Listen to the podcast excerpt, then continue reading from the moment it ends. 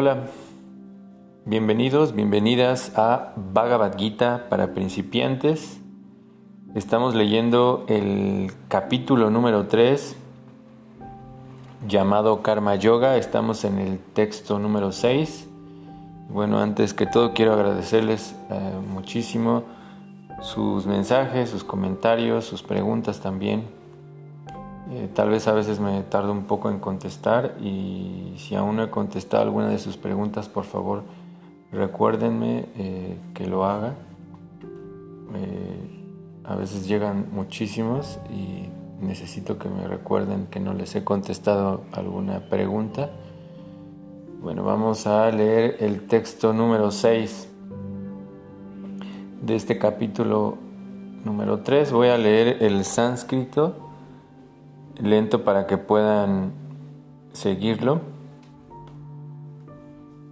Karmendriyanin Samyamya Ya Aste Manasa Smaran.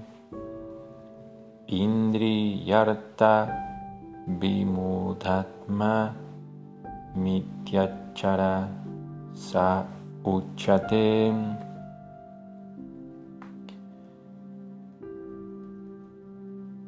Bueno, tenemos algunas palabras interesantes para poder aprender del sánscrito. Eh, tenemos Vimudha, que significa necio. Vimudha, necio. Tenemos Manasa, que es mediante la mente. Ya habíamos eh, hablado de la palabra mana, que es mente. Acá es una palabra que nos está indicando que es algo mediante la mente. Manasa. Y tenemos una palabra que es uno de los elementos que vamos a tocar hoy en este texto, que es mitya chara. Si leemos el sánscrito, eh, eh, bueno, el texto como tal en el sánscrito es una palabra que está junta, sin embargo en palabra por palabra está separada, mitya achara, y cuando están juntas es mitya achara, que significa farsante y más adelante vamos a hablar en relación a eso. Traducción y significado por Bhaktivedanta Swami Prabhupada. Aquel que restringe los sentidos de la acción, pero cuya mente mora en los objetos de los sentidos, sin duda que se engaña a sí mismo y se lo conoce como un farsante. Significado. Hay muchos farsantes que rehusan trabajar de un modo consciente de Krishna, pero que hacen todo un espectáculo de meditación, mientras que en realidad moran mentalmente en el goce de los sentidos. Farsantes de esa índole puede que también hablen acerca de una árida filosofía a fin de embaucar a, unos seguidores sofisticados, pero de acuerdo con este verso, son los engañadores más grandes que existen. Para el goce de los sentidos, uno puede actuar en cualquiera de las posiciones del orden social pero si uno sigue las reglas y regulaciones de su posición específica, puede ir progresando gradualmente en la purificación de su existencia. Mas aquel que hace alarde de ser un yogi, mientras que de hecho se halla en busca de los objetos de la complacencia de los sentidos, debe ser conocido como el engañador más grande de todos, aunque a veces hable filosofía. El conocimiento de ese pecador no tiene ningún valor porque la energía ilusoria del Señor lo despoja de los efectos del mismo. La mente de semejante farsante siempre está impura y por lo tanto su espectáculo de meditación yógica no tiene ningún valor en absoluto.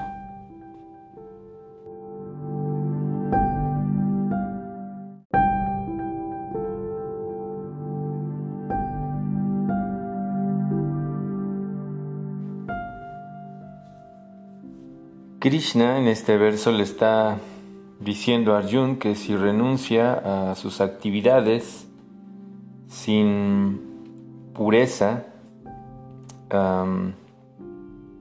su mente deambulará por los objetos de los sentidos. Hemos estado mencionando ya en los audios anteriores cómo si recordamos en el capítulo número 2, en la última parte, el proceso de renuncia es apartar nuestra actividad mental o nuestros deseos de los objetos de este mundo. Y no quiere decir el hecho de que uno no tenga algo, sino que simplemente no tenga la propensión a, sentirse dueño eh, todo eso uno debe de tomar en cuenta que es proporcionado por la divinidad y que nosotros simplemente estamos aprovechándolo para nuestro beneficio espiritual. Esa es la verdadera renuncia. Sin embargo, acá en, Krishna le está recordando a Arjun que realmente si tú renuncias, eh, sin estar preparado, sin tener esa pureza, simplemente vas a ser un mitya chara. Porque Arjun podría pensar que yo abandoné este lugar donde hay violencia, este lugar donde solo hay eh, desastre, y él podría pensar que yo soy un renunciante, no soy una persona buena, sin embargo, eso es, en, el caso de Arjun, es un, es un engaño, es una ilusión, porque él debe de desempeñar su deber. Esa es la manera en que nosotros también debemos de actuar en nuestra vida. No debemos de, por un lado, no debemos de dejar, no debemos dejar de hacer cosas como se mencionó anteriormente. Nosotros no podemos dejar de hacer cosas no podemos dejar de actuar en sí mismo porque el alma, el ser no, no puede dejar de actuar, sin embargo tampoco podemos dejar de actuar porque tenemos deberes que hemos adquirido. Así que tenemos un deber natural, un deber original que es del alma, que es conectarse con lo divino y tenemos deberes adquiridos. Es decir, todo lo que está rodeado con base en este cuerpo eh, son los deberes que debemos cumplir de manera cabal, que muy bien eh, desempeñado todos y nosotros somos padres, somos estudiantes, somos hijos, somos madres, somos debemos de cumplir ese deber.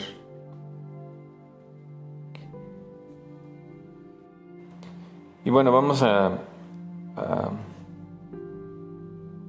entender un poco la palabra mitya chara, como lo mencionamos al inicio del verso. Achara significa eh, actuar o llevar una actividad. Por ahí vamos a escuchar muchas veces dentro de la Bhagavad Gita la palabra acharya.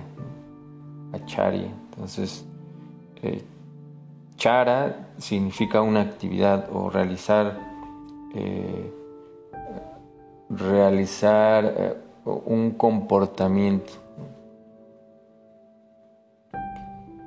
Y mitya significa falso, así es que esta persona es eh, este mitya chara, por eso se le se, menciona como un farsante, porque todo su actuar es solamente una farsa, básicamente así se podría eh, traducir mitya chara, que está actuando de, como un farsante, que es un farsante.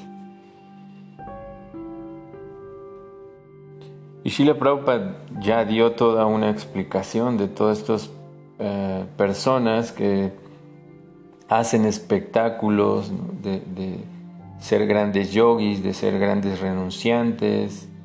Sin embargo, esas personas, eh, toda su cuestión sutil, es decir, su cuestión mental, recuerden, nosotros tenemos este cuerpo denso, y también tenemos un cuerpo sutil, que dentro del cuerpo sutil está la mente.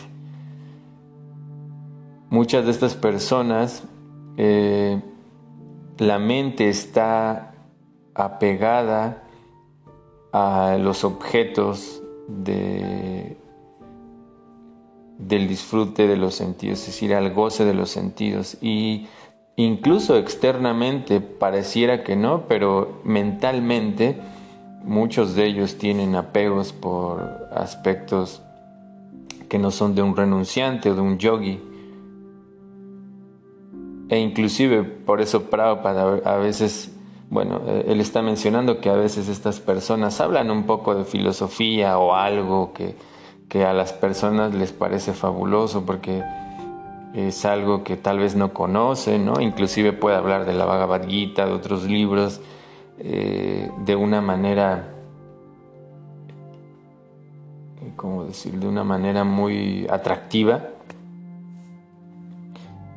Sin embargo, las enseñanzas de todos estos libros tienen que estar dadas por alguien que está practicando y que e inclusive alguien que es muy diferente a alguien que está progresando en su vida y que está llevando todo esto de una manera gradual y que sabe y que entiende que él tal vez puede tener fallas, pero engañar a otros haciéndose una persona santa, un yogi o alguien que es muy avanzado en la vida espiritual, ese es un mityachara. Y desafortunadamente hay muchos que, durante mm, décadas hicieron todo esto, ¿no? Incluso podemos ver, hay documentales que hay que hablar con la verdad y ocurre que hay tantas cosas de, este tipo de personas que vinieron eh, simplemente pues para engañar a gente que realmente es inocente con todos estos temas y que simplemente se deja llevar, ¿no? simplemente se deja llevar y por otro lado también es una cosa que se aplica hacia nosotros mismos. Como mencionaba, son dos aspectos muy diferentes. Uno que debemos de aceptar o que yo tengo eh, ciertas situaciones en mi vida que voy a mejorar y que quiero mejorar, que voy progresando, eso es una cosa. Pero también hacerse eh, una persona avanzada sin serlo es que uno se está engañando también. Como Siempre hemos escuchado que en realidad eh, nosotros somos los que nos estamos engañando. Y hay personas que tienen esta habilidad de poder engañar a otros y más con todo este auge ahora de, la meditación, del yoga, ahí surgen, surgen muchos maestros, muchos gurus. Sin embargo, la mayoría de ellos no llevan a la práctica lo que es la raíz de todo este conocimiento. La raíz es llevarlo a, su vida misma e ir desarrollando cualidades. Y cuando esas cualidades se van eh, adhiriendo a nuestra vida, entonces cuando nosotros podemos valorar eh, todas estas enseñanzas que Krishna dejó. Realmente eh, Y por ahora tal vez nosotros estamos ahí en, un paso gradual, con errores inclusive, sin embargo no debemos de perder la meta.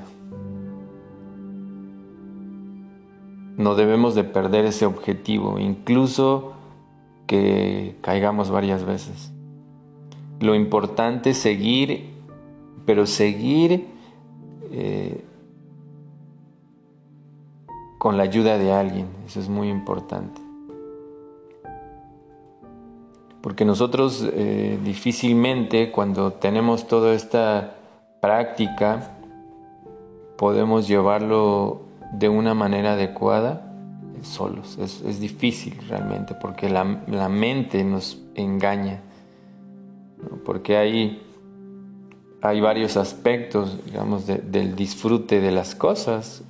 Externamente tal vez alguien eh, haya dejado de, o, que demuestre que no tiene atracción, digamos, por, por la vida sexual. Sin embargo, la mente también te lleva a disfrutar de alguna manera de ese intercambio. Inclusive muchos, eh, su, estado de disfrute, hablando de estos mitiacharas, de estas personas que, simplemente quieren o gozan de la compañía de, las personas, de, la fama, todo eso tiene que ver con una situación eh, mental que básicamente tiene su raíz en lo sexual. Y no estamos condenando el acto sexual, sin embargo es algo, solo es un ejemplo, porque eh, dentro del proceso yógico también hay prácticas de sublimar la energía sexual, aprovecharla lo más que se puede. Y eso va a dar pureza a nuestros actos, pureza a la relación que tenemos con los demás. Y cuando no hay eso en la vida de las personas, hablando de aquellos, de nuevo, aquellos que hacen pasar por maestros, por yogis, por todo eso, si no está eso en su vida, esa, esa, esa pureza en su vida, eh, simplemente lo que están buscando las demás personas es, es un goce. Y bueno, regresando al punto de, aplicarnos nosotros mismos, podemos entender, eh, hay una historia, en varias historias que podemos tomar de eso. Ah, recuerdo una que leí hace un, tiempo que, bueno, eh, les voy a contar algo que eh, en una etapa de mi vida yo estuve viviendo en un monasterio durante varios años, entrenándome en todo esto, entrenándome y estudiando. Claro que hoy mismo desarrollo eh, actividades que tal vez para nosotros son normales, entre comillas, pero en realidad el estudio es para desarrollar ciertos valores. Bueno, la idea que les quería comentar era que yo estuve en ese lugar durante varios años estudiando todo esto y una vez le preguntaron a un maestro cómo se podía distinguir a una persona que estaba progresando dentro del camino. Y él mencionaba que simplemente uno debe de, debería de analizar la manera de, de, hablar de la persona y, y de qué hablaba. Porque él decía, daba un ejemplo de, que el avance espiritual no se mide eh, externamente, es decir, muchos de ustedes que están ahora aquí en este monasterio, que tienen una vida ah, de disciplina, que tienen una rutina espiritual, muchos de ustedes están pensando en, en lo que se están perdiendo allá afuera, ¿no? Es decir, fiestas, de, de no sé, todo eso, ¿no? De, él, mencionaba que, que, en realidad nuestra mente estaba afuera y no adentro. Y había personas que estaban afuera ¿no? de, del monasterio que vivían, que no, digamos, que, que no llevaban una, un entrenamiento eh, con esta rutina, sin embargo, en, su hogar lo aplicaban. Y él mencionaba que incluso a veces eso es más importante porque decían ellos o las personas que, no viven en un monasterio ahora, pero que llevan en su casa, y que es lo que ahora hacemos eh, mi esposa y yo, todo lo que aprendimos en, ese lugar lo llevamos a, nuestra vida. Entonces él mencionaba eso, que muchas personas que, que no viven en estos lugares tienen la mente más cercana a la práctica espiritual. Y ahí está la historia en, en un libro que son, bueno, los Puranas. Se narra una historia de, de dos personas que iban rumbo a un monasterio, hablando de monasterio. Y estos dos hermanos, eh,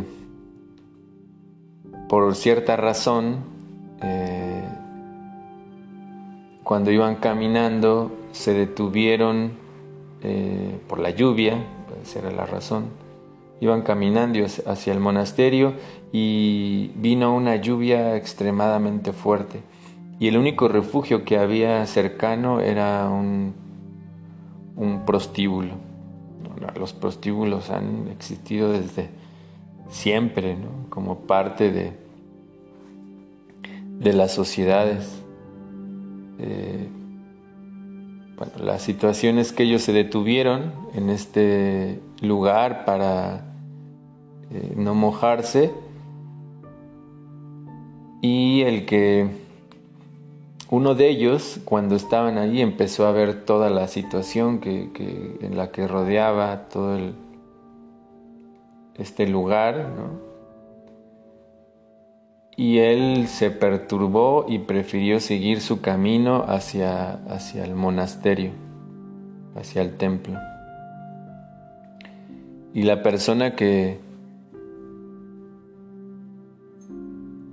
eh, uno de ellos se quedó en ese lugar se quedó en ese lugar y realmente no le tomaba mucha importancia.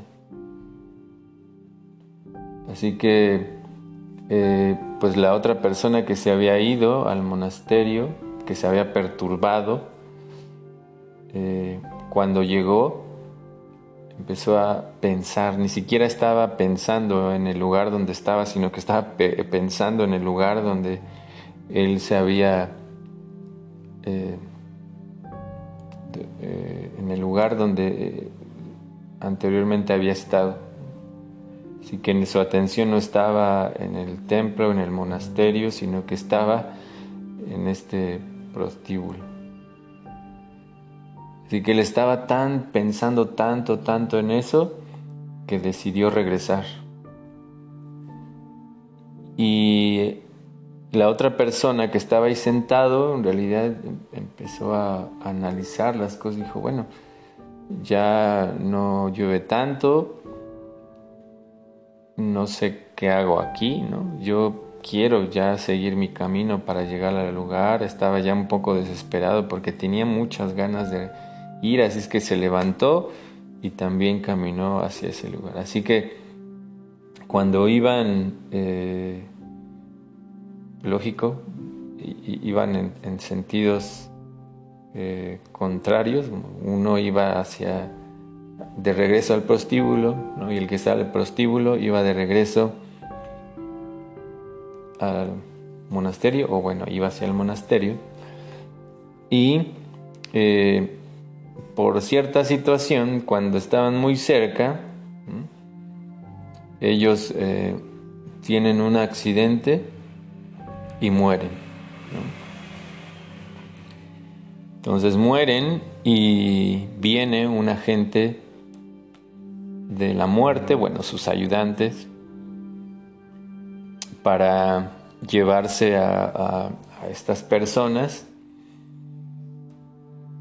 Entonces estaban analizando la situación porque, bueno, en, en los Vedas explica que hay todo un, todo un proceso de, de análisis de análisis de nuestro karma, de nuestras actividades, de lo que hicimos bien, lo que hicimos mal.